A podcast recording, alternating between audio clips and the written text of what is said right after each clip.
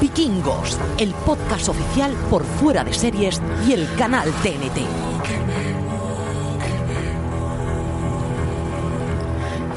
Bienvenidos a Vikingos, el podcast oficial donde analizamos la sexta temporada de Vikingos con episodios de recap semanales. Yo soy Francis, resfriado, mal curado, arrabal, y en esta aventura podcastera me acompaña María la Escudera Santonja Hola, buenas. y Richie Casacaliente Fintano. Así me conocen en, mi- en los lugares más allegados. ¿Cómo estáis, chicos? ¿Cómo estáis? Eh, nada, ya estamos aquí de vuelta con este recap del quinto episodio de Vikingos. Creo que tienes que explicar lo de Casa Caliente porque si no queda un poco chungo. Sí, lo de mi resfriado no tengo que explicarlo, tengo la garganta y ahí veremos a ver cómo, cómo grabo este podcast que estoy intentando sobrevivirle a la vida eh, y, y en casa de Richie que hemos estado y, y hace mucho calor, ¿eh? Richie es de la calefacción a 35 grados. He ido a cortar El 15 de leña al alba. Este como vikingo en Kattegat lo pasaría mal, ¿eh? Porque vaya Sí. a estas Bueno, temperaturas. lo pasaría mal o su hogar sería el refugio de todos los vikingos, sería el lugar de las. Vivo, reuniones. vivo en una ciudad bastante fría y entonces, claro, aquí lo de la calefacción eh, es un derroche. No te voy a decir más. Bueno, pues empezamos ya de lleno, nos metemos en el recap de este quinto episodio de la sexta temporada titulado La llave que se ha emitido esta noche, que, que- si nos estáis escuchando nada más ha estado disponible este podcast, acaba de emitirse hoy 14 de enero a las 10 y 5 porque ya los podcasts de recap de vikingos van a estar disponibles justo tras acabar la emisión del episodio en canal TNT y a partir de eso, de, de este quinto eh, episodio, este quinto programa de recap ya están disponibles y ya todas las semanas lo vais a tener disponible nada más concluya la emisión del episodio en TNT. Richie, ¿qué te ha parecido este quinto episodio? Bueno, pues yo creo que en este quinto episodio hemos visto más cosas que en el anterior. Creo que se van eh, concretando varias de las cosas que se eh, presentaban precisamente en el cuarto episodio.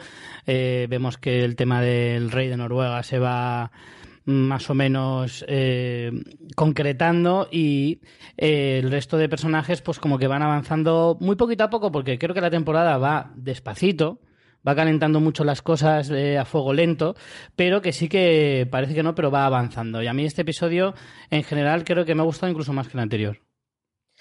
Pues yo no sabría decirte si me ha gustado más que el anterior o más o menos. Yo creo que están bastante a la par. Es verdad que, que estamos, seguimos un poco con ese mitad de temporada, pero ya las piezas empiezan a estar bastante claras. Ya vemos que, lo voy a decir ya, que mi teoría era cierta, que Ivar libera a ya. y la traición a Oleg ya se ha hecho, ya se ha hecho patente y a mí quizá esa es la trama que más me ha gustado, la de la Rus de Kiev. Sí, yo creo que ha sido un episodio marcado por un lado por la, al final, eh, consecución de la traición de, de Ibar a Oleg, luego la comentaremos, y esa liberación de Dier, todo lo que se está cociendo en la Rus, de esos emisarios que manda Upe de- desde Kattegat a la Ruta de las Sedas, Mm. que ya han oído hablar de un rey vikingo que... mm, Otra que- teoría mía que puede estar cerca con Bueno. la de Bitserk. Eh, pues sí, sí, sí, otra teoría. Bueno, no eh, sé yo, esta- eh, Bitzer no, sí, no va Bitzer lo veo buen más camino. complicado, pero bueno, Bitzer sí, Bitzer ya va, ya va a arreglarse ya. Ahora mismo está ya, está a puntito de lavarse la carita y de despejarse, de cambiarse la ropa, Yo de peinarse el pelo ¿eh? De churretoso. salir de rehabilitación. Luego, en teoría, si te atreves a reafirmar eso, luego lo, lo refrendas como teoría tuya. Bueno, sí que teníamos la teoría de que, de que esta expedición de la Ruta de las Sedas iba a dar con, con Ivar, y sí, y, y se ha cumplido esta teoría que, teníamos.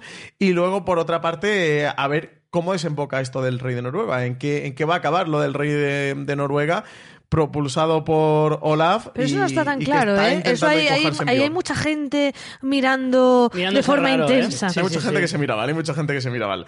Y un episodio en el que avanza las tramas, eso. Estamos aquí ya casi, bueno, Ecuador de la temporada, entre el quinto y el sexto episodio de esta sexta. A ver qué tal va todo. Empezamos, si queréis, por la Rus de Kiev, donde tenemos eso. A Ivar que está jugando con Igor, que le pide que, que le ayude como a hacer un, un truco con Dier y tal, se lo truco. camufla así del... eh, Le hizo con un 6 y un 4. Te libero a Dier y le pinto tu retrato o, eh, aquí a, a Oleg. Que finalmente lo ha liberado, eh, distrayendo a los guardias con una mujer desnuda y tal. María, empezamos si quieres por aquí. Pues sí, confirmamos tu teoría. Confirmamos mi acertado tu teoría. Es verdad que la, mm, no me la jugué mucho, pero bueno, podía haber ido por otro No- no lado te la la cosa. nada. O sea, el no mucho. lo Dijo el de la desentierrada de su espada. Pero, pero sí, yo creo que está bien que esto tampoco lo hayan retrasado, que ya hayamos visto lo que se sembraba en el capítulo anterior. Ese amor entre Oleg y Ivar ya va a terminar. Pero bueno, me, me parece que es bastante interesante porque parece que el plan tampoco es que esté muy desarrollado. O sea, lo libera como para poder cobrarse ese favor en el futuro realmente, pero Jugársela pero un poco, eh, sí, realmente. sí, sí, como para tener ese ese aliado ya de por vida y, y a mí me gustó, me gustó además como a- al niño este lo tiene ya totalmente camelado a Igor, que se lo pasa bomba con Ivar en plan, es el tío guay, ¿no? Es el tío guay que te lleva a, a hacer el mal un poco por ahí. Lo de aliado de por vida creo que en esta época no... La- también era corto, ¿no? Es un Poca vida, título sí. que tiene poca vida, efectivamente, porque eh, yo creo que sí, que ahora Dier será su aliado porque le interesa, pero veremos en qué momento uno u otro acaba con esa alianza rápidamente. Eh, yo estoy, pienso, eh, me quedé mucho con, la, con, con esa mosca detrás de la oreja de decir, uff, te la juegas un poquito, ¿no? Diciendo, yo te libero y luego ya dentro de una semana me cobro el favor. Mm. Me parece un poquito arriesgado por parte de, de Ibar, pero la verdad es que muchas otras opciones tampoco tenía. Pero a Ibar se le ve muy convencido, ¿eh? Se le ve muy seguro, se le ve muy se le ve tranquilo. determinante, ¿no? Con, con Sí, este sí, punto. sí, se le ve muy decidido a, a llevar a cabo su traición a, a Oleg, sabiendo las consecuencias que eso puede tener. Teniendo a un niño por en medio, que con un niño nunca te puedes fiar, no sabe, porque cuando... Sí, que a lo mejor se vaya de la lengua o cualquier cosa, ¿no? Sí, porque, a ver, yo creo que porque Ibar ve en Igor la misma demencia que tenía él de niño. ¿Sabes? Es como a este niño también le, le falta. Tiene algún tocado, porque parece ser que le ponen tres cabezas encima de la mesa para desayunar y dice, ah, pues, se asusta. pues bien, pásame la mermelada. Con quien, con quien se ha criado no es para que el niño se asuste. No, no, ¿eh? desde luego. El pobre- Pero cuando le pregunta a Oleg, le pregunta, eh, ¿tú sabes algo? El otro no duda, ¿eh? Dice, no, no, no Que sé de qué no me fue hablas". buena época para los derechos de la infancia. No, no, no. no. En aquella época no, no- no- no estaban tan bien mm, trabajados, ¿no? Como, como actualmente. Y una pregunta, ¿es posible que la mujer desnuda sea la propia mujer de Diez? Sí, yo creo que sí, ¿no? Es- Pues no queda claro, pero a mí me da la Ah, sensación yo no que me sí. fijé Sí, porque luego cuando está en el trineo. Sí que está eh, esa, le Ana. Lleva, saluda. lleva un abrigo que, Sí. que se intuye que no lleva nada debajo. Sí, sí, sí, sí, sí. Yo entiendo que sí, ¿eh? que sí que es la Mm. misma, que es la misma chica.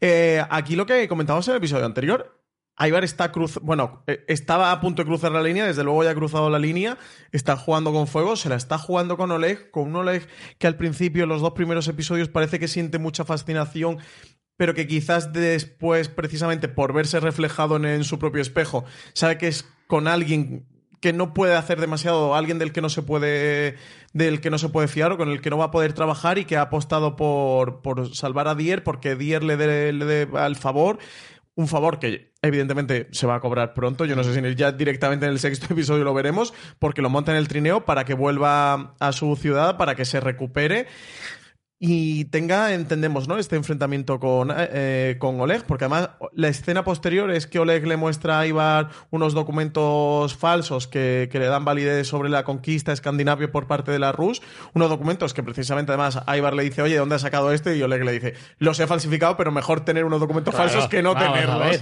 Oleg de nuevo con, su- con sus trucos de magia. Esa escena a mí me encanta porque, o sea, todo como eh, empieza con lo de los documentos falsos, luego va con las cabezas y luego dice que se casa. Todo eso te puede pasar en, En una, una- comida con sí. Oleg. O sea, me parece fantástico. total. Es- nunca sabes por dónde va a salir y, y me gusta que, que lo estemos recuperando un poco en este episodio porque en el anterior y demás lo hemos visto poquito y me, me- me gustaría que, que este personaje no, no, se, no se perdiera. Y es verdad que, que ahí tiene el interés. Yo creo que eh, por lo que comentabas, Francis, creo que él mantiene ahora a Ibar ya también más por ese interés estratégico. Ya primero sí que tenía esa fascinación de la que hablábamos, que era mutua, y ahora es como que los dos desconfían el uno del otro, pero a los dos les interesa tenerse cerca. También por eso de tener cerca, más cerca a tus enemigos que a tus amigos, ¿no? Sí, yo creo que mm, de alguna manera eh, Ibar está como diciendo, mm, yo prefiero hacerlo delante de todos, pero sin que se me vea. ¿Sabes? Como diciendo, si estoy aquí quieto, como que es más fácil que sospechen. Hmm. Eh, entonces, eh, a mí lo que sí te digo es que me falta un poquito ver la cara, la otra cara, la, la parte en la que, o sea, me gustaría ver qué piensa Oleg en privado. Sea, de ver alguna imagen de él sospechando o hablando con Sí, alguno con de sus de guardias, en plan, ¿qué está pasando aquí que me está saliendo todo torcido y, y demás? Todo eso. eh, Tampoco se le ve excesivamente preocupado, ¿eh? No, pero es como, bueno, bueno, es se ha liberado a Dier, pero tampoco él sigue con su plan. Hombre, díselo a los tres que ha matado. Sí, Si pero eso, preocupado o eso no. no es por preocupación, eso es que tiene que hacerlo así, sí. su manera, les tortura para sacar información, no saca nada, Hombre, pero ya él, está. evidentemente yo Un creo martes. que dentro de su, de su forma de ser tiene esa arrogancia de yo es que soy tan crack que es que ni aunque Diez se, se, se libere me va a hacer sombra. Por lo tanto, creo que con esa eh, arrogancia típica del personaje como que te lo, te lo crees más de decir, vale, es normal que esté tranquilo a pesar de que, joder, pues su peor, su mayor adversario hoy en día acaba de liberarse y le ha salido mal la jugada que él tenía de tenerlo bien, bien atado. Más que nunca mejor dicho. Sí, yo, por lo que comentabas tú, María, antes, sí que se agradece que de nuevo vuelva Oleg como uno de los personajes principales dentro de la trama, aunque tampoco tiene demasiado tiempo del episodio, lo que pasa es que el que tiene, él lo sabe aprovechar muy bien, Sí, ¿eh? es El que, es eso, la- en una comida nada más. El que tiene, pues, le trae las cabezas aquí de los guardias cortadas, trae los documentos falsos. Eh, ya sigue reforzando el plan de invasión de Escandinavia y coincido con lo que vosotros comentáis. Al final, creo que ya no se está fiando nada de, de Ivar, que el punto de, de que Dier haya sido liberado, él lo tiene clarísimo. Creo que precisamente le Yo creo pregunta que él lo a sabe, Igor- lo sabe, pero no lo puede demostrar y por tanto no, Sí. no toma otra medida. Pero creo que él lo sabe, porque quién si no. Sí, no, y que precisamente le pregunta a Igor, no a Ivar, para no enfrentarse con Ivar directamente y no acusarlo directamente. Y a Igor, yo creo que él por el punto de que sepáis que lo sé y aparte por si él, precisamente Igor, por ser un niño, pues se afloja, ¿no? O, o- Claro. o le encuentra el punto de, Sí, de pero no quiebro. tiene en cuenta que es un niño psicópata Claro, también. Y aparte es el, el recado mm, de cara a Ivar que está en esa mesa sentado de, oye, que sepáis que lo sé, que le estoy preguntando a él porque sé que los dos estáis en el ajo. Yo creo que Oleg lo sabe perfectamente, pero que él sigue con su plan y que le interesa más tener a Ivar en sus filas, aunque se le esté volviendo un poco díscolo, pero al final lo puede controlar. Porque desde el punto de vista de invasión de Escandinavia, que parece desde luego que es el punto de Oleg, ¿no? El- La estrategia que tiene actualmente de volver al origen de sus antepasados y recuperar Escandinavia o conquistar Escandinavia para, para sí y para fusionarla a la Rus de Kiev, pues al final Ivar es un descendiente, es un hijo de Ragnar y tiene este punto místico que ya hemos visto en estas últimas temporadas. Y que conoce la tierra. Y ten lo de rey títere, que se le va a poner muy complicado. ¿eh? Ya Ivar le ha dicho que él no es rey títere de nadie y, y con lo disco lo que se le está volviendo Oleg, más complicado. Pero bueno, yo creo que sí, que, que es el punto que, que les interesa. Aquí también tenemos, bueno, ya hemos repasado cómo le sirven las cabezas cortadas y sin ojos de los guardias en la escena También posterior. me encanta como Ivar tampoco se espanta demasiado. Es Ah, como, no se "Mm, espanta vaya, ninguno". Cuéntame, ¿quién son estos? Ha quemado personas, yo creo Vamos. que unas cabezas cortadas, pues bueno, un mal desayuno Claro. de un miércoles cualquiera. Y, y aquí también eso, lo comentamos al principio, que Oleg anuncia que, que va a casarse con la princesa Katia. Y aquí tenemos este punto de que Ivar de repente mm, se le cae la mandíbula al suelo. Normal. Como espectadores, al principio, no sé vosotros, ¿eh? yo me quedé como, ¿qué ha pasado? Pero claro, en el momento que te empiezas a fijar en esta princesa Katia, Mm. te das cuenta de cosas. Claro, es que es igualita a Freydis, tan igualita que es la misma actriz que lo hace. Vaya, si buscas en IMDB, Freydis, que recordemos, es su difunta esposa y fue difunta precisamente a manos Porque del él la propio. difunció. Exacto. Entonces, eh, de hecho, eh, Igor le dice: Parece que has visto a un fantasma y dice: "Mm, Es que Así ha sido, Pues ¿no? sí, sí, sí. Además, ese, ese mm, o sea, esa perturbación mental tan grande de no solo sé que está muerta, sino que lo sé con tanta certeza como que yo la maté. Claro. Y claro, enseguida Ivar lo que piensa es que es que ha sido eh, Oleg el que ha jugado con él y le ha, y le ha estado mm, no sé, haciendo alguna triquiñuela, pero, no- Pero claro, ¿cómo? no sé cómo, claro. Claro, es que el, el problema está en que dentro de la cabeza de, de tampoco es explicable, porque lo que dice María, o sea, fue él el que la mató con sus propias manos. O sea, tiene la certeza de que está muerta. ¿Dónde está el truco? Sí. ¿Dónde, ¿Dónde está el truco de no puede una hermana gemela? O, o sea, no puede O sea, pero- ser. Gemelas malvadas siempre, o sea, a tope. Por supuesto. Pero pensáis o apostáis, no sé si teorizáis o queréis mojar, porque es de nuevo un truco de Oleg y que sea la propia. Pero Oleg, ¿cómo podía saber que su mujer era, Era así exactamente en aquella época, exactamente. ¿Pensáis que es un truco? ¿Pensáis que es una coincidencia? Yo creo que es eh, mi teoría, que no la voy a poner tampoco como tal, porque es un poco arriesgado. Si es teoría, te tienes que mojar, Richie. Mi teoría ¿Tu opinión es que o se tu lo está imaginando a Ibar. que en realidad es otra es una mujer visión. y es una visión que él tiene porque él todavía le persigue el fantasma de su propia mujer. Yo creo que se lo está imaginando. María. Yo creo que eso es lo más sensato, ¿no? Porque, eh, a ver, otras opciones Pero lo posibles. de la imaginación, ¿por qué? O sea, ¿por qué pensáis que sea una imaginación? Porque Porque es algo que es yo no había tormento de él, porque al final mató a su propia mujer y eso pues, a todos le deja tocado. Hasta el propio Oleg está un poco tocado por haber matado a la suya, Por lo que sea. por lo que sea. Yo estoy con Richie porque vamos a poner sobre la mesa cuáles serían las opciones. Claro. Uno, que no estuviera muerta, cosa que es- se ve clarísimamente que está muerta, o sea, que se descarta. Otro, gemela malvada, que lo veo complicado en el sentido de lo que decís. ¿Cómo Oleg sabe quién es? Si esa hermana secreta no estaba, o si no es gemela malvada, alguien que se le parezca mucho, pero ¿cómo sabe cómo era esta tal Freydis? Y si es alguien que se le parece mucho, mucho, mucho, es la mayor casualidad de la historia de la humanidad. Claro. Yo me inclino por dos. O simple y pura coincidencia, a veces la explicación más sencilla es la más evidente. Es una coincidencia. ¿Quién es? Ah, Lo que pasa es que el tema de la serie es la misma actriz y no le han cambiado nada. El pelo. Podrían haber intentado, le han cambiado el pelo, pero podrían haber físicamente, pues haberle modificado un poquito a lo mejor los labios, o la nariz, o los pómulos, a través de, de Mm. maquillajes o de protésicos, y le han dejado exactamente igual. Entonces, que sea una coincidencia, que es lo que tú dices, es muchísima coincidencia, pero puede ocurrir. Y la otra es gemela malvada siempre. o sea, hemos venido a jugar. Y que, mm, que sí que eh, esta hermana de Freydis, que saliera, que se fugara después de saber lo que Ivar hizo con su hermana, que por algún casual, pues ya hemos visto esta ruta establecida de la ruta de las sedas. Es un poco loco todo eso, ¿no? Sí, Hombre, pero, que llegara allí. En el fondo estaría un poco guay, ¿eh? Que llegara allí, que consiguiera hablar con Oleg y cuando viera, cuando viera que Ivar había llegado a la corte, pues que hablara con Oleg y que le dijera, oye, este es este, le hice esto a mi hermana. Y que Oleg dijera, "Mm, un momento. Y Oleg O que tiene- mejor aún, que no le diga nada y le seduja. Claro. Y Oleg con su A mente ver, con, él con el plan. tema mujeres de gente, Oleg me refiero, ya, ya ha hecho jugarretas. Acordaos Sí, que a Dier le hace el, el truco de, de que sé con quién te has casado y lo sabía porque era su amante previamente, eh, Mm. Ana, la mujer de Dier. No lo sé, lo veo bastante rocambolesco, si nos lo explican, que nos lo expliquen muy bien. Yo a- en este momento me inclino más a pensar que es una, es una mm, propia imaginación de, no, una imaginación de, de Ibar, un anhelo y algo que además pueda sembrar todavía más la discordia entre, Entre Oleg y y- Ibar. Sí, sí, sí, sí. Sí, por ahí, porque además Ivar se va a hablar con la propia, mm, esta nueva mujer de Oleg, que se llama Katia, y le dice de que es su esposa y la otra se y queda Katia como... se queda como, ah, En sí, plan, ¿Dónde vas? Me encantaría. Le diría, Cuéntame. ¿Sabes lo que diría? Contigo no, bicho. no, Katia se queda como un poco, cuéntame esa historia.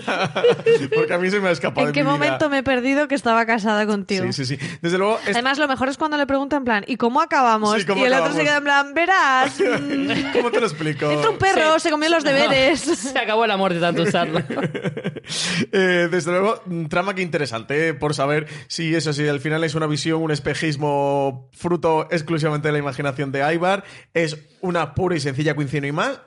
Y luego está el punto este de Oleg el profeta, este punto místico, mágico que a Oleg le gusta O le ha jugar con sus como cartas. un... que o a lo mejor sí que es mago en algún sentido de le ha hecho algún tipo de... De lo que pasa es que nunca han jugado, bueno, sí han jugado con el oráculo y eso, pero que le haya hecho algún tipo de magia a Ivar para que Ivar piense eso, pero que no lo sea. No sé, me gusta. Me parece como irse demasiado a, la, a, la- a lo Demasiado mágico. a lo ¿no? mágico, que sí, que- Sí, porque ya traspasa ese punto La de lo serie místico a lo roza mágico. cosas, el sueño de Ungil, eh, cuando, cuando fue Una la muerte, es- cuando fue... Una cosa es la eh, evidencia y otra cosa es la magia. Es que son cosas distintas. ¿eh? Una cosa es tener visiones que son, son muy interpretables. Eh, y otra cosa muy distinta es decir, no, Sí, es, es que mira, encantamiento, yo hago pócimas y convierto a gente en Sí, otra gente. sí, sí. Es que eso ya es otra cosa. ¿eh? Sí, pero que ya hemos visto cosas cuando, cuando o sea, la- los hijos de Ragnar se enteran de la muerte de Ragnar porque el propio Odín va. O sea, ahí. mm, Es verdad que la serie no es una serie de fantasía, porque no, pero sí que ha, metido a veces cositas cuando, por ejemplo, pues no podía decir que mandaban un WhatsApp para decir que Ragnar se ha muerto, metían el tema de Odín con el oráculo, entonces. Sí, Yo qué pun- sé. Al- sí, porque- algo pueden meter Sí que por meten, ahí bueno, al final eh, todo- toda la mitología vikinga y sí que le han dado un poquito de cabida a la serie, han intentado meterla más allá desde el punto de vista puramente mitológico como, como ese traspaso, ¿no? Yo creo que también como espectador que entendamos o que empaticemos con cómo los vikingos Entendían, vivían. claro. Exactamente, vivían su propia Pero es más mitología. misticismo que magia. Sí, sí, sí. No, no, yo no. Es que es lo que tú dices. Hay una línea que traspasar ahí. Porque cuando hablamos ya de magia, estás hablando de una serie de fantasía. Y esta no es una serie de fantasía.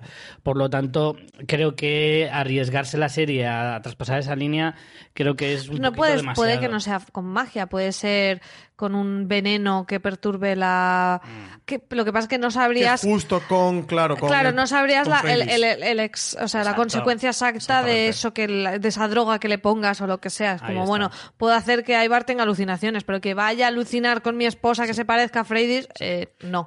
En cualquier caso, más allá de lo que lo cubremos, estoy seguro que esto es algo que si no en el próximo episodio, en el siguiente lo vamos a saber y nos van, Qué ganas. nos van a desvelar. ¿Te vas a arriesgar a dar como Eh, teoría no- lo de la no, gemela os, malvada? Os, os iba a decir que apostemos cada uno por una, sin jugarnos puntos, o si queréis, por, por valor de medio punto, en- para en caso de empate las teorías, que cada uno Pero nos juegue madre por mía, una, por ¿cuánto una jaleo teoría. llevas? Venga, eh, Richie.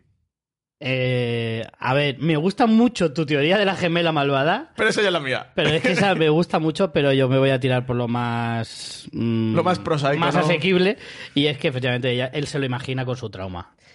Pues solo me dejáis a mí que Oleg esté detrás, que haya buscado a alguien que se parezca, que, que Oleg está intentando perturbar la percepción de Ivar de alguna manera. Sí, pero eso es eh, gemela malvada. No. No. No, tú dices alguien, ah, alguien Claro, similar que alguien lo está haciendo parecer. que vale, sea. pues yo me quedo con gemela malvada. Yo voy a full con la gemela malvada, yo me la juego. ¿Tú que, tú que eres mucho de culebrón venezolano, Yo- ¿no? Punto extra para el que gane esta Punto, contienda. ¿Punto extra o ¿Punto medio extra? punto? Venga, Venga, vale. punto extra para que Bien. gane. Yo creo que es algo que sabremos pronto. Venga, bueno, vamos a la trama de, de la Guerza en su campo de, de esta, de esta granja que está montando esta comunidad agrícola a- alrededor de ella. Tenemos a una Gunil que llega a la aldea de la Guerza que hablan de, le cuentan lo que pasó y de, de estos bandidos que fueron soltados por, por Bjorn. María, aquí siento decirte, si empezamos la trama de la Rus de Kiev, dándote la enhorabuena porque habías acertado una de tus teorías, yo creo que aquí una de, ellas se desmonta, ¿eh? Y es porque la Guerza No se desmonta, pero está más lejos de que Se suceda. aleja. Se aleja. que se, Se aleja, pero se aleja, se pone muy frío, No ¿eh? está definitivamente descartada, pero Frío Islandia. Se pone, se pone esta teoría. Recuerda, la teoría era que eh, Bjorn eh, era el culpable, o sea, la Guerza le echaba la culpa a Bjorn de que no matara a estos bandidos en su momento y que por eso han sido a- la aldea de la Guerza es asaltada y, Y bueno, uno de los hijos de el Upe. propio... Claro, y que la- no es de V, de de Bjorn. siempre, me- siempre estoy Es el empeñado. único del que no es hijo. Estoy empeñado. Y bueno, uno de los propios hijos de Bjorn, sí. de Bjorn y, y Torbi y en este caso pues da la sensación de que efectivamente la Guerza como que no le culpa directamente a Bjorn, pero Gunhild sin embargo sí.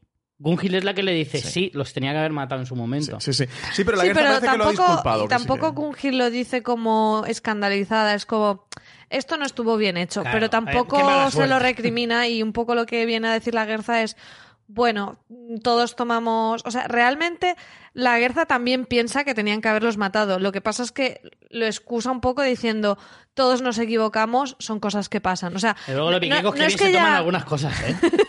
de verdad.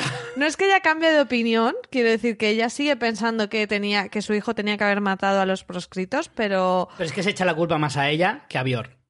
Se culpa más a sí misma que a Bjorn. Ya. Porque dice, no pude, pese a eso yo tenía que defender. no pude esto. protegerle. Y que, claro, el problema es que el pesar que tiene la Guerza sobre sí misma es superior al cabreo que pudiera Sí, tener es que al final Bjorn. estaba bajo su protección. Efectivamente. Eh, Ella, recordemos en el episodio que le dice eh, a los dos hijos de Bjorn, no de Upe, recordemos, de Bjorn, que luego os equivocáis, y de Torbi, que, que se mantengan en la granja, que no salgan, que, que se resguarden ahí. Pero de hecho, hay no incluso, o sea, se lo dice a sus padres cuando se van. Y hay una escena también leyéndoles un cuento por la noche en episodios anteriores, como diciendo que les va a proteger siempre, que no tengan bueno, miedo. Es bonito el gesto de la Guerza. ¿eh? Ella al final le, eso le, le esculpa, ¿no? Le, le- le quita la carga a Bion de, de sus hombros de haber liberado a esta gente. Yo creo que al final la Guerza entiende el por qué lo hizo, aunque ella no estaba de acuerdo y ella hubiera actuado de otra manera. Yo creo que aquí la Guerza, eso, bueno, tiene este gesto bonito hacia su hijo de, de intentar no culpabilizar. Al final los culpables no dejan de ser los bandidos, que son Hombre, los que claro. están haciendo estas atrocidades. Mm. No tanto Bion, que, que intentara también marcar un...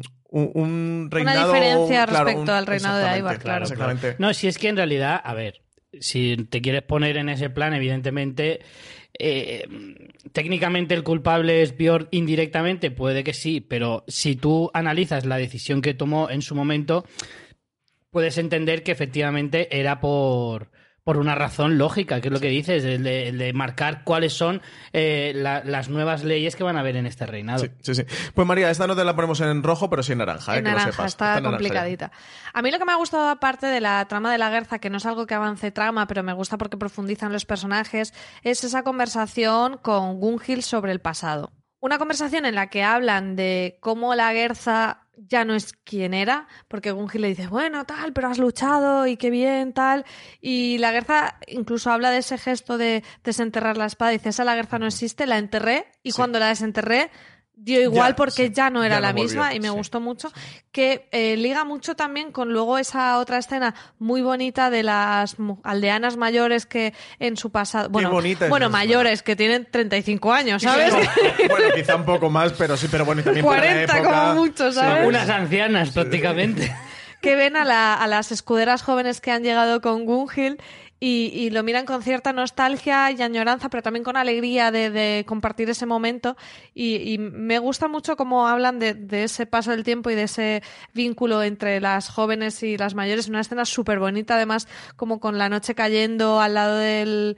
eh, creo que están justo al lado del mar y Sí, con, todas terminan brindando con la la hoguera brindando, que es súper Es bonita la ¿eh? escena. Sí, sí, sí, sí. Una de las escenas más bonitas que nos ha dejado este episodio es eso. Al final, eh, eh, eh, lo bien realizado que está de que ves cómo las, las vikingas mayores están mirando a las jóvenes, ese, ese punto entre nostalgia y envidia, pero a la vez orgullo. Es preciosa la escena. Sí, sí, sí, desde luego. Además habla mucho de lo que es la situación de los vikingos, de esa situación en concreto, de cómo eh, las ancianas se veían, las ancianas entre comillas, las mayores se veían como muy desprotegidas y al ver el apoyo de, de las jóvenes que vienen para ayudarles y demás, como co- lo que tú dices, se sienten orgullosas de decir, jolín, pues mi pueblo me apoya, me ayuda. La verdad es que se genera ahí un- una escena eh, muy emotiva por todas estas cosas que la verdad que hace que la escena sea muy bonita, ¿verdad? Preciosa, preciosa, preciosa. Bueno, viajamos hasta Kattegat, nos toca volver con Bitzer. Eh, creo que dije en el episodio anterior que había tocado fondo. Nada, sigue. Nada, no hay fondo hay que fondo, valga, ¿eh? ¿eh? No hay fondo en el pozo para, para el pobre Bitzer, que lo vemos aquí en una escena con unos hombres llevando unas puertas de hierro, que nos enteramos que son unas puertas de hierro que hizo Ivar y que él las quiere para, para protegerse de su fantasma. Que Upe y Torbi ya le mira con una cara de. ¿Qué hacemos con este chaval? Eh, se, se nos ha ido de las manos, ni, ni la intervención de la ruta de la seda ha valido. Y un Bitzer eso. Recordemos sigue- que, en el episodio anterior daba la sensación de que lo había desterrado, pero al final no. Simplemente Sí, más era que un del medio. es no sí, lo ha alejado más. él. Sí, lo Dio ha un alejado, pero sigue en portazo. Kattegat. Pero está, como Pete sigue en esta tesitura, al final sí que va a cobar diciéndole, mira, tío, no tienes remedio, así que largo de aquí. Yo os digo que creo que va a recibir esa información, que además luego eh, nos lo dice Uber, recibir la información de que...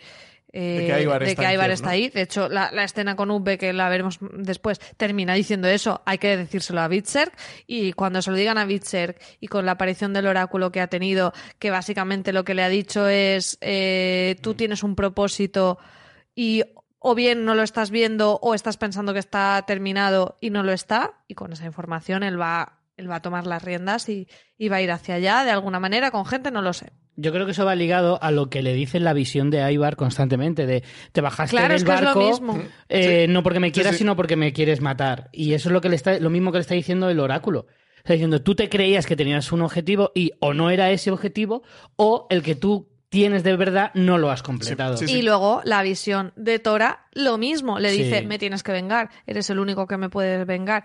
Y de hecho, él, en esa visión de Tora, que es espeluznante, que atraviesa la, la, puerta y está Tora quemada, eh, él lo jura por el brazalete, que es un gesto que hacen muchas veces, lo de jurarlo por el brazalete. Le, le he intentado buscar a ver si es algo que se hacía, pero no he conseguido encontrarlo. Y, y- y parece que él diga, no, va a tomar esa venganza.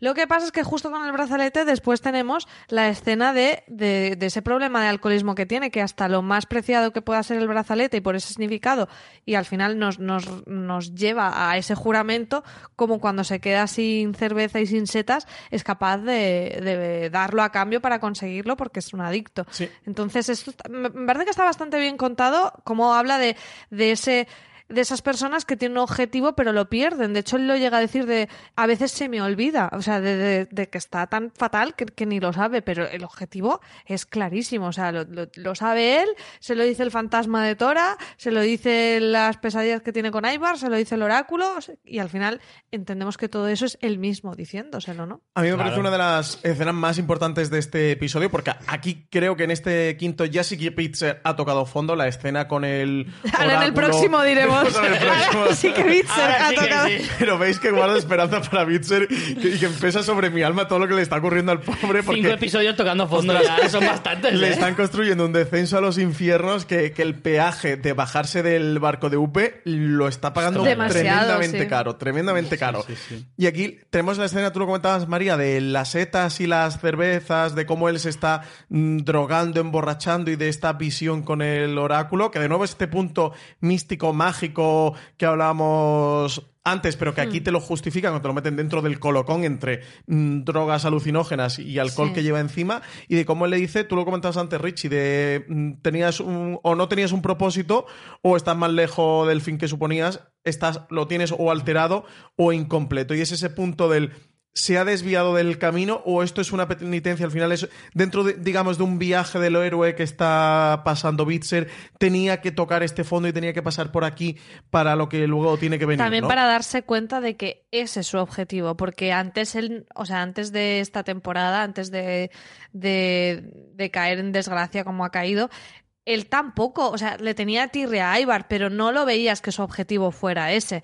Y entonces es como que ha necesitado pasar todo esto para tener claro su objetivo y yo creo que es inminente ese cambio. Además, sobre todo, estamos deseando que haga ese viaje para que Richie pueda calcularnos las distancias. ¿De ¿Cuánto se tarda andando? Pero sí, A paso de Bitzer, ¿cuánto sería? aquí tenemos... Entonces hay que pensar que ahí va haciendo ese, es Sí, que sí. igual tarda más. Tienes que multiplicarlo por dos. Efectivamente. Bien visto, María. que aquí Va a hacer tenemos... el doble de distancia. Dentro del episodio quizás tenemos tres puntos dentro de la trama que unen todo este camino, lo que nos puede dar la pista de lo que va a ocurrir con Bitzer, que es eh, ese punto, esa escena eh, alcoholizado y drogado con el oráculo que le dice todo esto sobre su objetivo en la vida, del fantasma de Tora que lo comentabais y que él jure vengarla, y luego por otro lado que ha vuelto un emisario de la ruta de la seda, que vuelve a V, que, que él lo recibe en el trono y que le cuenta pues que mm, oyen hablar de un rey vikingo que está en la corte de Novgorod, que se ponen a investigar y que no es otro que, que Ivar. Así que con estos tres puntos, digamos que yo creo que entiendo que en el siguiente episodio Upe evidentemente se lo va a decir a Bitzer y que va a ser el punto de salida, ¿no? El, el ancla que le va a ayudar a salir a Bitzer de este pozo en el que se ha metido. ¿Vosotros creéis que realmente acabará siendo Bitzer eh, el que mate a Ivar? O sea, que llegue a morir a manos de, de él. Yo creo que, bueno, yo hice la teoría de que eh, Bitzer moría. O sea, creo que ese es su propósito, no tengo claro que lo cumpla. Y si no lo cumple, quizás se quede en el camino de cumplirlo. Yo creo que el propósito es evidente que, que lo tiene y desde luego ya la escena con el fantasma de Tora es más que evidente, ya es algo que sabíamos pero que aquí nos, nos han hecho absolutamente explícito. Yo creo que sería muy poético que Ivar muriera a manos de Bitzer. Que lo vaya a conseguir, pues es muy complicado. Yo creo que por lo poético que es, estando en una última temporada... mm, Yo inclinaría que sí. No sé si queréis que hagamos la, la apuesta sobre esto también, pero yo, Yo me creo- inclinaría que sí, ¿eh? Yo todavía, todavía no lo, lo veo demasiado lejano, porque de hecho de, de morir Ivar moriría a final de la, de la temporada 6, en la segunda parte, probablemente. Y no sé yo hasta qué punto eh, Bitcher es como el personaje idóneo para hacerlo, teniendo en cuenta de que el gran villano de la serie es Ivar. No te diría Sí, que... que, lo mate Bjorn, quizá, Claro, o la Gerza, o otro Pues es que grandes más villanos de la serie al final va a haber varios, ¿eh? Porque Sí, va a el haber punto con varios, Oleg claro. y la invasión a Escandinavia y todo, todo esta eh, conjura que están haciendo en torno al rey de Noruega. O sea que al final se están postulando Yo- muchos líderes y líderes muy grandes. Voy a hacer una apuesta, pero no cuenta como. No cuenta, ¿vale? Porque una parte ya la hice. Yo creo que Bitzer va en el camino, porque a mí me ha dado la sensación de que V toma esa información, se queda un poco con tensión, pero que no va a hacer nada al respecto. No creo que V vaya a hacer nada, más que, bueno, saben que puede haber un peligro que venga de fuera. El hecho de que Ivar esté con la gente de la Rus de Kiev eh, da más peso a eso, pero eso se está trabajando con la, con la trama de Bjorn. Entonces yo creo que V no va a hacer nada con esa información. Creo que Bitserk va a ir, va a intentar matar a Ivar y entonces morirá. Y después de que muera Bitserk será cuando V diga, hasta aquí hemos llegado y entonces que V, que tiene más ese perfil del héroe clásico, junto con Bjorn, haga esa venganza. Entonces, me parece a mí que las tramas se van a dividir un poco con Bjorn desde esa parte más del Estado, de la defensa de ese Estado, y V con la trama de la venganza no cumplida por su hermano. Me gusta, ¿eh, María? A mí que me, que me contraten de guionista. Me gusta bastante, ¿eh? Tened en cuenta que V todavía tiene pendiente el ir o no a Islandia. Yo, Que probablemente- no, lo han sé dejado cómo muy de quedará, lado sí, lo porque han además de lado es que total. de Floki mm, No se está sabe perdido. nada. En este episodio no, han hecho mención directamente a Floki porque en el anterior tenemos la escena de Bjorn Sí, con, con Ketil, Ketil. pero en este sí que lo tiene muy dejado la parte de Floki, ¿eh? Yo, de Y hecho, Wessex ni te cuento. Y Wessex ni te cuento, por Dios, y el es que Wessex que queremos llamar empieza a sospechar y muy a nuestro cerró, pesar ¿verdad? que no lo vamos a, sí lo volveremos a ver pero creo que hasta la segunda parte de la temporada no lo veremos Esa Pues es mi probable. Yo empiezo a sospechar que no salga, porque realmente Wessex puede haber quedado cerrado. Si, si, o sea, no sé yo eh bueno, se queda con el reinado de Alfred, más o menos estable, con cierto acuerdo. Eh, la teoría que dijimos de que pudieran echarles un cable luego contra la Rus, bueno, podría estar por ahí. eso por ahí yo creo que todavía tendrá algo Es que hacer. fijaros que en el primer episodio, creo recordar, sale el rey Alfred y, y sale de nuevo la corte de Wessex. No, no, no, primer no. Esta temporada en no ha esta salido. temporada no ha salido. ¿No ha salido en Esta esta, temporada no ha No, salido. porque yo tenía el recuerdo ese. porque verían la Porque temporada re- anterior revisionarías la anterior. Sería en el previously. Claro, eso sí puede ser. igual un previously que me hizo mi mente ser el rey Alfred. Vale, vale, pues recordaba que los dos primeros episodios había una escena de, de Alfred en, No. en Wessex y, y por eso sí que pensaba. No sé, yo No, creo hago, la, no volverán hago la por teoría porque una parte ya la he hecho, que es que Bitzer va a matar a Ivar, y porque creo que lo otro aún está lejano. O Y tiene que sea, pasar muchas puede que la haga, pero cuando vea que va Está más encaminadita. Sí, sí. Tiene que pasar muchas cosas aún. Bueno, aquí ya hemos comentado el tema de la ruta de la seda, que está siendo un, un éxito la ruta comercial que está abriendo la expedición que mandó V. De nuevo, vemos a V como buen estadista, como un buen monarca eh, y como de los mm, hermanos más sensatos dentro de los, de los hijos de, mm, de Ragnar. Y también como V manda mm, a que avisen a, a Bitzer de, de lo que han descubierto, de que han descubierto de que. sí, por cierto, que aquí quiero hacer un llamamiento a los oyentes y que nos escriban. Esta chica que mandan todo el rato a decirle cosas a, a, a Bitzer, no sé cómo se llama. He buscado, Lo hemos buscado por todos partes, lados sí. y no sé cómo se llama. Por favor, escribirnos. Eh, esta muchacha que la mandan todo el rato de recadera a decirle cosas a Bitzer que, se la ve como preocupada, no lo encuentro. ¿Cómo se llama esta muchacha? No lo encuentro en los en las wiki fandom de vikingos. No lo encuentro en MDB. He estado buscando la cara de la actriz parando el plano. Eh, mandarnos, escribirnos como siempre por Twitter con el hashtag vikingostnt y mencionando arroba fuera de series y arroba Canal eh, TNT. canal TNT y nos lo decís porque mm, estamos aquí atascados. Sí, sí, sí, sí. Lo hemos estado buscando, ¿eh? IMDb para arriba, IMDb para abajo. Hemos hecho un, un trabajo de investigación exhaustivo y no lo hemos conseguido. Así que, oyentes, si por ahí lo tenéis. eh, bueno, pues eso, a ver qué pasa en el siguiente episodio con cuando esta señora vaya y hable con Bitzer de lo que han descubierto en Novgorod. Y bueno, ya que he dicho de lo de los comentarios, mandarnos también de las teorías. ¿Creéis que podrían contratarme como guionista de vikingos? Eh, ¿Pensáis que habrá gemela malvada? Que nos mola mucho que nos Sí, sí, contéis. sí. Mandadnos comentarios que nos están escribiendo poco por Twitter, ¿eh? Poco se está escribiendo. Escribidnos más, que nos gusta leer vuestros comentarios. Eso, ya lo ha dicho María, pero lo vuelvo a recordar. Almohadilla Pikingos TNT el hashtag. Las menciones a arroba series y arroba canal TNT. Si nos escucháis por iVoox, dejadnos también los comentarios por ahí. Y por supuesto, en Apple Podcast también nos gustan mucho los comentarios, pero sobre todo en Twitter, mandándolos, que además así pues los podemos contestar y demás. Bueno, yo creo que con esto ya podemos saltar a la trama de Bjorn, Olaf y, y Harald con una presentación de un nuevo conde, el conde Torquetol, que tiene el nombre de los más molones que ha habido en la serie por Desde ahora, luego. que llega a ver a Olaf y este Sí, sueño pero de Olaf- imagínate ese nombre para un bebé, Torquetol. Torquetol. No te pega nada. Sí, porque hay nombres es que- nombre ya de guerrero mayor barbudo. Hay nombres que, que, que son como de niño para toda la vida y nombres de viejo para toda la vida. Y Sí. Torquetol es, pero de, de- de señor guerrero. O sea que ya le están marcando el destino. Este hombre no se podría haber metido a, a Farmacéutico. oráculo. El oráculo Torquetol. No. Imagínate a ese niño, cómete los espaguetis, Torquetol. No, es, más, Muy- no pega, no, ¿eh? es más que Torquetol te diga a ti, como su padre, que te comas tú los espaguetis. Efectivamente. que él te lo manda a ti. Y bueno, tenemos este sueño de Olaf, de nuevo, de tener a un rey de Noruega que, que los defienda de las amenazas exteriores. Y ojo, no pasemos por alto el punto este místico que también tiene Olaf, porque al final lleva varios episodios en ello y lo que está es eh, preveyendo eh, ese ataque de la Rus de Kiev, un ataque del que él no puede tener ningún conocimiento y sí que parece que dentro de esos mm, sueños místicos que él tiene, pues quizás esté vaticinando todo esto. No lo ha dicho explícitamente, ¿eh? pero recordemos que él sí que tiene esa especie de visiones sueños y que no para de insistir de que necesitan un rey que los unifique y que Sobre los todo no para de insistir, porque es más cansino el Olaf que, vaya, yo, la, la charlita que tiene, no sé, no sé, me, me parece muy pesado, Eh, aunque la idea no es mala, hay que darle también ese crédito. Y como decís, empiezan a llegar condes en una comida para Bjorn, parece que, que va a estar Bjorn en... eh, como rey inicialmente, pero en Sí, es ese... el que se posiciona, el que se postula desde luego el que Olaf pone, ¿no? Que, que Pero en ese "Debes ser debate, tú". Torquetol, entre los espaguetis, dice, por favor, que la elección del rey sea justa y sea una elección, no una Hombre, imposición.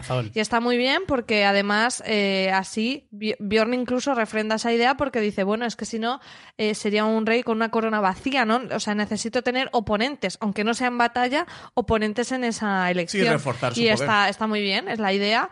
Eh, a mí aquí ya me surgió la duda porque pensé que Harald estaba haciendo palmas por debajo de la mesa diciendo, a lo mejor aún puedo, ¿no? De quién más será el rey de Noruega. Lo que pasa es que ahí me despistó porque. O sea, es lo primero que pensé, porque realmente es la ambición que Harald ha tenido siempre en toda la serie, y es verdad que ahora está como súper fiel a Bjorn, pero a la vez no paran las miraditas entre Ketil y Harald, y Harald y Ketil y a Bjorn, y ahí hay algo raro, entonces ¿Qué tilda un mal rollo? Yo no sé qué está pasando. quiero ahí. rescatar mi teoría, porque yo teoricé que Ketil iba a morir a manos de Olaf. No era esa la teoría, la estás intentando reescribir para ganar un Quiero- punto, era que moría en la batalla contra, Olaf. Pues ya está, pues que, es un duelo entre dos, es una, bata- una no. batalla, una micro batalla, una, No. una batalla a pequeña escala. No. y yo No. creo, ojo de nuevo, ¿eh? Vaya morro. No. Ojo que Ketil va a morir a manos de. Olaf, ¿eh? Yo quiero rescatarlo. Entonces, bueno, aquí eh, parece que ya ese trono de Bjorn no va a ser, por lo menos no está tan garantizado como parecía mm, que estaba. Y, y bueno, empiezan a llegar los condes y los Tenemos diferentes la cargos. condesa Rolfa, que me encanta, ¿eh? La Sí. condesa Rolfa. Sí, ¿no lo habéis visto ponerle ojitos a Bjorn también? Sí, todo el mundo le pone ojitos Joder. a Bjorn, ¿eh? Hombre, todos le ponen ojitos, hasta Harald y Ketty le ponen ojitos, pero por otros motivos. Es hijo de Ragnar, se postula rey de Hombre, Noruega. hombre, el muchacho que- está bien presentable. Pues hombre, pues al final. Es presentable. pa- Aseadito, Eso huele bien. no lleva pelo churretoso, no lleva como. Como Harald, Bitzer. O como Claro, Bitzer, claro. claro, Entonces, pues, pues pobre está ahí haciendo lo que puede. Yo lo que veo, lo que estoy viendo es que a Harald ya le pica el culo para vengarse, para traicionar a alguien. Dice, uff, hace por lo menos, por lo menos seis meses que no traiciona a nadie. Yo es que le estaba viendo en el, en el episodio muy inquieto. diciendo, a ver a quién, a ver a quién. Se me está poniendo un monito de traición. Madre mía. Sí, sí, está total, porque además es, es que no para en todo el rato eh, de estar mirando a uno, de estar mirando a otro con Ketil, se cruzan miradas, ese juego de Pero es que, miradas además, estratégico se parece le el veía como, parlamento. hasta aquello. para pedir el pan, miraba como raro. Decía, para, es que no, se pasan el pan. Pero que no, cuando, cuando nos esté mirando Bjorn. A mí me da la sensación Parece- porque hay un momento en que él se ofrece, están como llegando los condes y dice, yo voy al puerto a Sí. recibirlos. Y yo digo, si tú vas a recibirlos, ya ir ya Medrando, medrando. a sí. Lo que pasa es que después, en la votación, vemos que Harald vota a Bjorn. Pero bueno, eso no tiene por También qué... no lo puede votar en contra, claro. Es Claro, un- es tú tienes que votar estrategia. a alguien. Yo también pienso Sí, eso. sí, porque el voto pensad que, que- que es público, que, que- que no es oculto, que de hecho ellos tiran la piedra con un color que cada color representa está. Muy chulo, ¿eh? El ellos. montaje de la guay. votación. Sí, ojalá les- eh, la investidura aquí ahora en el gobierno español fuera igual de Pedro Sánchez y una piedra roja o Pablo Con Iglesias y una piedra morada, claro. Hombre, eh, seguro que ganaba en televidentes eh, y tirándole aquí un pozo así con agua y tal. No sé, a mí me gusta, yo lo propongo. ¿eh? O que nosotros, ya que últimamente en España se vota tantas veces, la próxima vez para hacerla un poco diferente, más amena, pues igual, en un pozo de Pero agua, en vez, tirar en vez del colegio electoral, el lago electoral. y vayamos allí todos con nuestras piedras, voto al PP, pues una, una runa azul. Claro, además está súper fácil. Claro. A Vox, una verde. A PSOE, una roja. Al Los colores una están azul. claros. Eh, bueno, pues tenemos el sistema de votación que es verdad que está muy guay. Yo lo conté eh, cuántos estaban postulándose para, para bueno, dentro de, de esa votación y cuántos votaban. Creo que eran 17, si mal no recuerdo. ¿Pero 15, ¿Todos se 17. supone que se presentan? Yo creo que no, ¿eh? No, creo no, que no. solo los cuatro que dice. Los que tienen la, la ficha roja, la ficha azul, la ficha Sí, amarilla y la ficha verde, creo Sí, que era. sí, sí, sí. No, eran parchís. Pero Harald se presenta, no se ha Sí, dicho. Harald se presenta. Ah, sí, Harald sí, sí, presenta. que tenía la ficha amarilla. Está Harald, Yo Olaf. la ¿no? ficha roja. Están Harald, Olaf, Bjorn. ¿Y Torquetol? Y. y- ¿Se El- presenta? Creo que se presentaba el de las trenzas en la barba, Hackle. Hackle. El rey Hackle, sí. sí, el rey sí, el Hackle rey creo que se, se presentaba también. Es que lo dice Olaf al principio.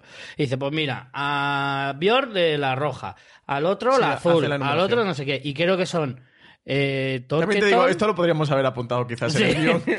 son Torquetol, Björn, Harald y el Hackle. Y Hackle, Este. Creo que Olaf no se presenta. No, no, creo que no. la idea ha sido suya, pues también. Estaría feo.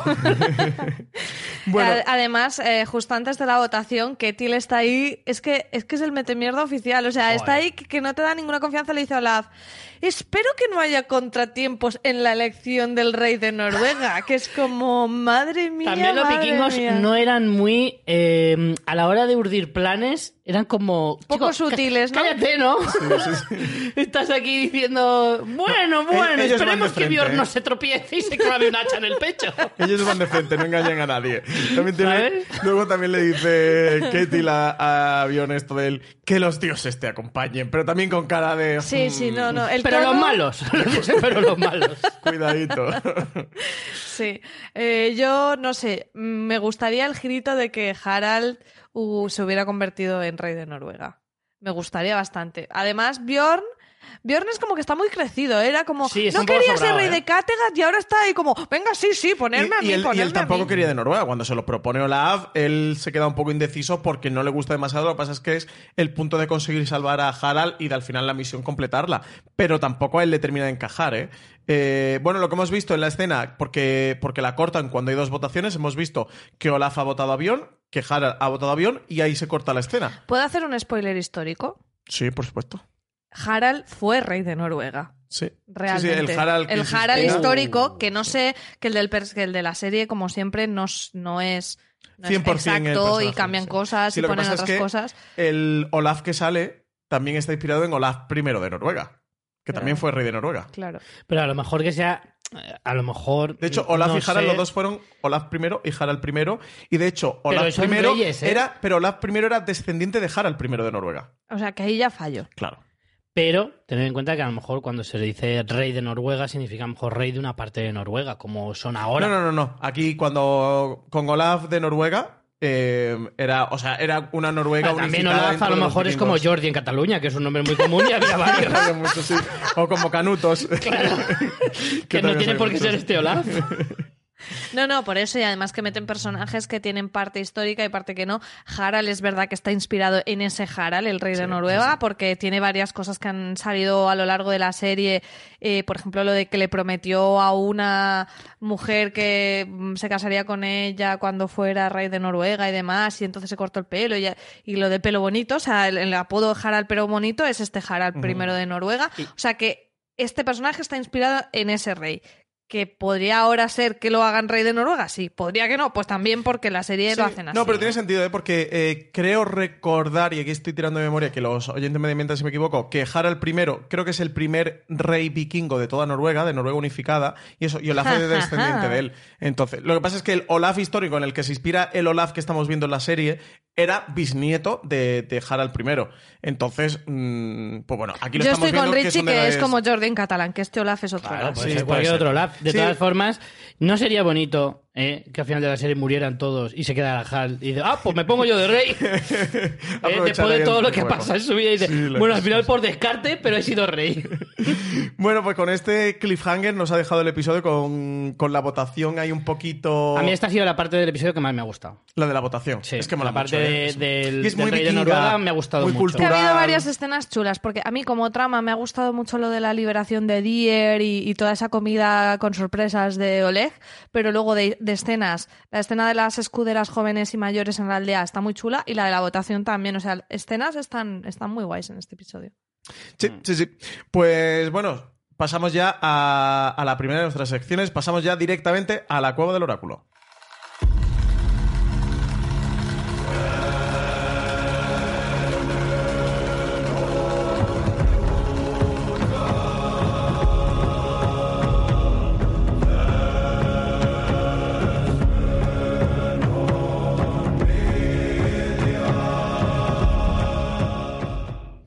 Lo comentamos al principio del episodio. María ya se ha acertado una Bien, teoría. Ha sido la, que ha acertado una teoría durante este episodio. Capítulo 5, He María, tardado no te cinco quiero decir minutos. nada, ¿eh? No, pero las otras están por llegar, están por llegar. La teoría que has acertado era que Ivar liberaba a Dier, lo hiciste justo en el programa anterior y ahora mismo los tres estamos empatados a un voto. Mm. Muy Estamos bien. en igualdad de, um, de situación, estamos los tres en, la misma, en el mismo puesto. Empecé yo con un punto, pero Richie pronto me empató. y No, yo María- te empaté en el mismo Ah, programa. fu- fuimos los dos empatamos O sea, en el la- en las el oposiciones a Oráculo programa. está muy reñida la cosa, ¿no? A ver quién está. consigue la plaza. Así que tenemos por ahí en disputa lo que comentábamos antes del de Freydis y lo que ocurre por Ah, el aquí. punto extra El ese, punto ¿no? extra. Tenemos por aquí la, la bola extra. Que igual no es ninguna, que no hemos puesto, digo, que ¿eh? igual no es ninguna. Pero bueno, a falta de eso, Richie, tu teoría para este programa. Mi teoría, que la estaba macerando ahora mientras hablábamos eh, de la parte esta de- del rey de Noruega,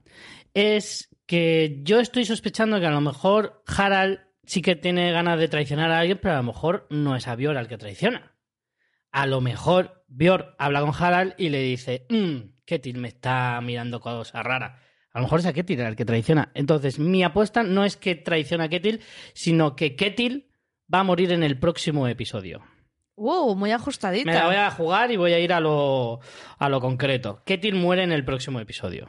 Pero aquí entramos casi en un conflicto ¿eh? de, de teorías tú y yo. Claro. Porque Sí. no va a haber una batalla contra Olaf y que muera Ketil en el próximo episodio. No, yo. Muere en el tú a tú, si quieres. Muere Te lo digo. face to face. Alguien viene y le mata. Tal cual, ni batalla ni leches. El- el Aparte es que ahora no hay juego. ninguna batalla Claro, en ciernes. en ciernes, claro. Mm. María, tu teoría para el próximo. Bueno, para el próximo o próximos episodios. Pues yo, como veníamos hablando del tema de la votación y las miraditas y que al final el personaje histórico en el que estaba eh, mm, inspirado Harald fue de los primeros o el primer rey de Noruega, voy a... Creo que me gustaría ese girito. Me gustaría que Harald acabara coronado como rey de Noruega. A mí siempre me ha caído muy bien Harald, no como a Richie. Y además creo que es un... Creo que puede ser una cosa chula para darle un giro también al personaje de Bjorn, que parece que todo le está yendo. Bueno, aparte que se le ha muerto un hijo, pero él no lo sabe.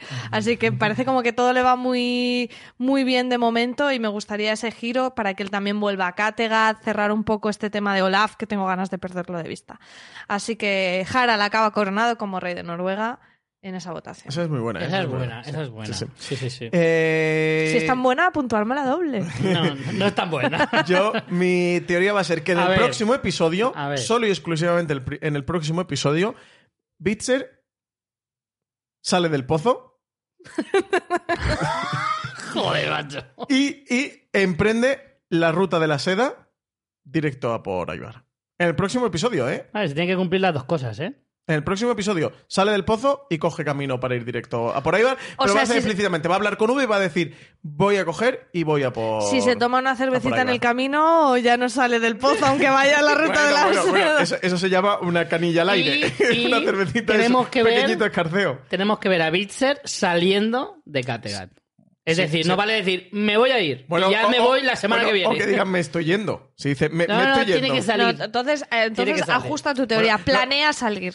No, no, o que sale lo que digo es que a lo mejor no lo vemos en cámara, que, que no lo ponen yéndose, ¿sabes? Que, que- que el personaje dia- eh, a través del diálogo y explici- explicitan que se va y ya está, que no nos lo muestren en cámara, es lo que digo.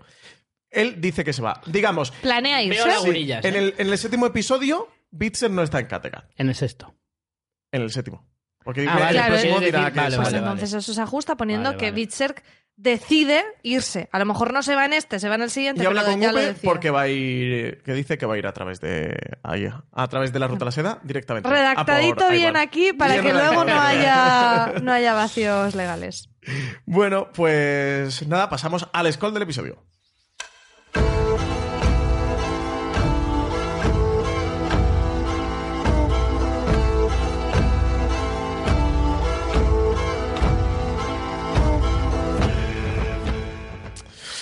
Bueno, María, ¿a quién decidimos darle el scroll de este quinto episodio? Pues no lo hemos consensuado, así que si te parece lo doy yo a quien me parezca a mí. Venga, vale. Esta Pues, semana puedes darlo. por- Es tener- que esta semana estaba muy abierta la cosa, ¿eh? Ya, pero es que hay que hacerlos un poco variaditos y originales, así que voy a ponerlo a Torquetol por tener un... Por tener un nombre tan tener un Lo apoyo, guay. lo apoyo. Oye, y además, Torquetol, fuera de bromas, en el próximo episodio puede tener algo relevante y algo decisivo que hacer, ¿eh? Porque Más la allá entrada, su nombre. la entrada a toda esta trama la hacen con Torquetol presentándose a Olaf. Y es el que Torquetol propone es quien el- propone en la votación. O sea que, Así poca- que- poquita broma con Torquetol, ¿eh? Que es un hombre de armas tomar. Pues Tor- Torquetol es, Es que el- Torquetol suena como a, a- a empresa de teléfonos móviles. de Sueca, ¿no? Claro. Torquetolk. Bueno, pues ya vamos directos a los emisarios de Katakata.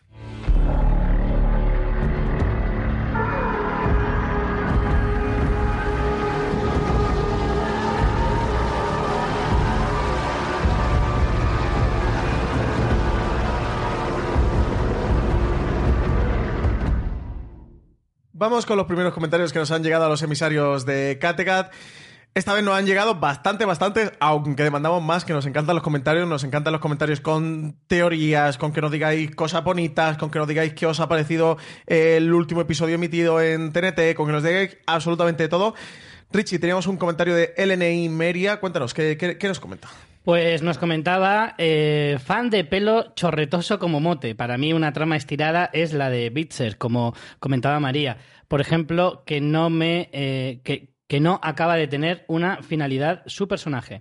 El tema de Floki, eh, el anterior tampoco me gustaba del todo, pero sí que es cierto que el hecho de, le echo de menos un poco. Y tengo mucho hype a ver si acertáis en teorías. Yo de momento no me mojo. Oye, pues juega con nosotros, ¿no? Danos teorías también y podéis Claro. jugar, podéis ponernos mensajes y, y las vamos recontando. Eso, Incluso eso. igual algunos nos apropiamos de alguna de vuestras teorías. Eso, Ellen y Meria para el próximo, en el próximo programa nos dejas, no, alguna teoría nos deja. Aquí, eh, lo de Floki, lo que comentábamos antes, que anda ya bastante desaparecido. Yo es verdad que le echo de menos, ¿eh? Porque un vikingo Sí, sin Floki eh, nos falta algo, ¿no? Te falta ahí un... No sé, Sí, a- a, además ver yo, si vuelve yo creo la que trama. están como tardando demasiado, o sea, porque el personaje no está cerrado. Evidentemente en algún momento de la temporada aparecerá. No, no, no podemos dar por descartado el personaje de la serie porque le tienen que dar un cierre a un personaje tan emblemático como él. Pero me parece que están tardando mucho en meterles. Tenemos también un mensaje de arroba Marian Dreams. Anoche en Canal TNT vimos vikingos. Qué maravilla ver nuevamente a la Guerza empuñando la espada, guerrera hasta la muerte, a quien en realidad se hacía referencia al episodio anterior, al, al cuarto episodio. Eh, nos comentaban también... eh, No, no, lee el apodo, No, no, por no, favor. claro, claro. Jógatela. Nos comentaba también una maravillosa persona en Apple Podcast. es que es Zic Gia. Dice, estupendo chicos, seguid así, que nos lo hacéis pasar bomba. Eso, este no lo habían dejado en, en- como reseña en Apple Podcast. Que son, dejadnos más reseñitas en Apple Podcast que nos encantan. Y que reconozca que puso el nombre dando un puñetazo en el teclado y lo que saliera. Eh, Joana 5 eh, decía, gran recap con el trío Calaveras. La mejor manera de disfrutar de la serie es oír vuestras elucubraciones y profecías. Saludos a los mejores. Muchas gracias. Muchas gracias, Joana. Joana. Es verdad, ahí tampoco lo has leído todas no las os que bien. ponían. Eh, un nick más fácil, Carmela del Pozo, dice, me lo paso genial escuchándoos, porque os lo pasáis que te cagas. Ja, ja, ja. Por cierto, me acabo de comer un spoiler en Instagram de Alexander Ludwig, que me estoy acordando de todos los dioses de Asgard. Menos mal que ya escucharos es un aliciente para seguir viendo la serie. Aquí os tengo que confesar ¿Que tú te has comido un que he spoiler? sido muy tonto porque eh, cuando he visto el comentario de Carmela digo, voy a ver, Alexander Ludwig es el actor que interpreta a Bjorn. Digo, voy a ver qué ha puesto en su Instagram. Y yo también me he comido el spoiler. Pero tú, tú no te has comido un spoiler, tú has buscado un Un spoiler. spoiler, claro. Has llamado a un globo para que te trajeran un Tú te spoiler has a casa. merecido un spoiler. No, porque digo, a ver, ¿qué es lo que habrá puesto? No creo que haya puesto tampoco. A, a- a ver qué ha puesto Alexander Ludwig en su Instagram. Y eso, y como, madre de Dios. Joder, ¿Y no es recriminable para el actor poner algo en su Instagram? no, porque No, ya el episodio está emitido en Estados en Unidos. Estados Unidos. Ah, el vale. spoiler es muy gordo. No nos No habrás hecho una jugadita no. y con la información que No has es de Bitzer, tenido. no es de Bitzer. El spoiler es muy gordo y no voy a decir absolutamente Pero has dicho nada. que es el actor de, de Bjorn o el de Bitzer. Alexander Ludwig es el actor El que de, interpreta es a el de Bjorn. De. Ah, vale. Es un spoiler. Has dicho no es de Bitzer Pero, ¿y por, por, spoiler? por dato. Ah, porque quería que tú Ah, me ibas porque a- tu por teoría es de Bitzer, sobre vale. Bitzer. Digo que ese spoiler lo veremos entonces en el próximo episodio. Sí, es, es del próximo episodio. No voy a decir nada más por no spoilearos a vosotros ni spoilear Bueno, a no, ningún no oyente. sigáis en Instagram. Alexander Ludwig, al menos hasta la semana no que viene. o no reproduzcáis, como he hecho yo y ha hecho Carmen el Pozo, los vídeos que él cuelgue en su muro.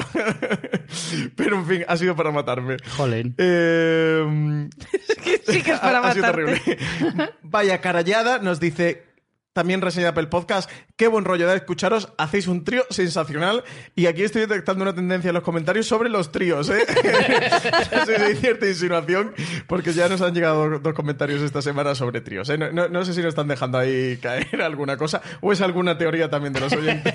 Oye, está bien como teoría.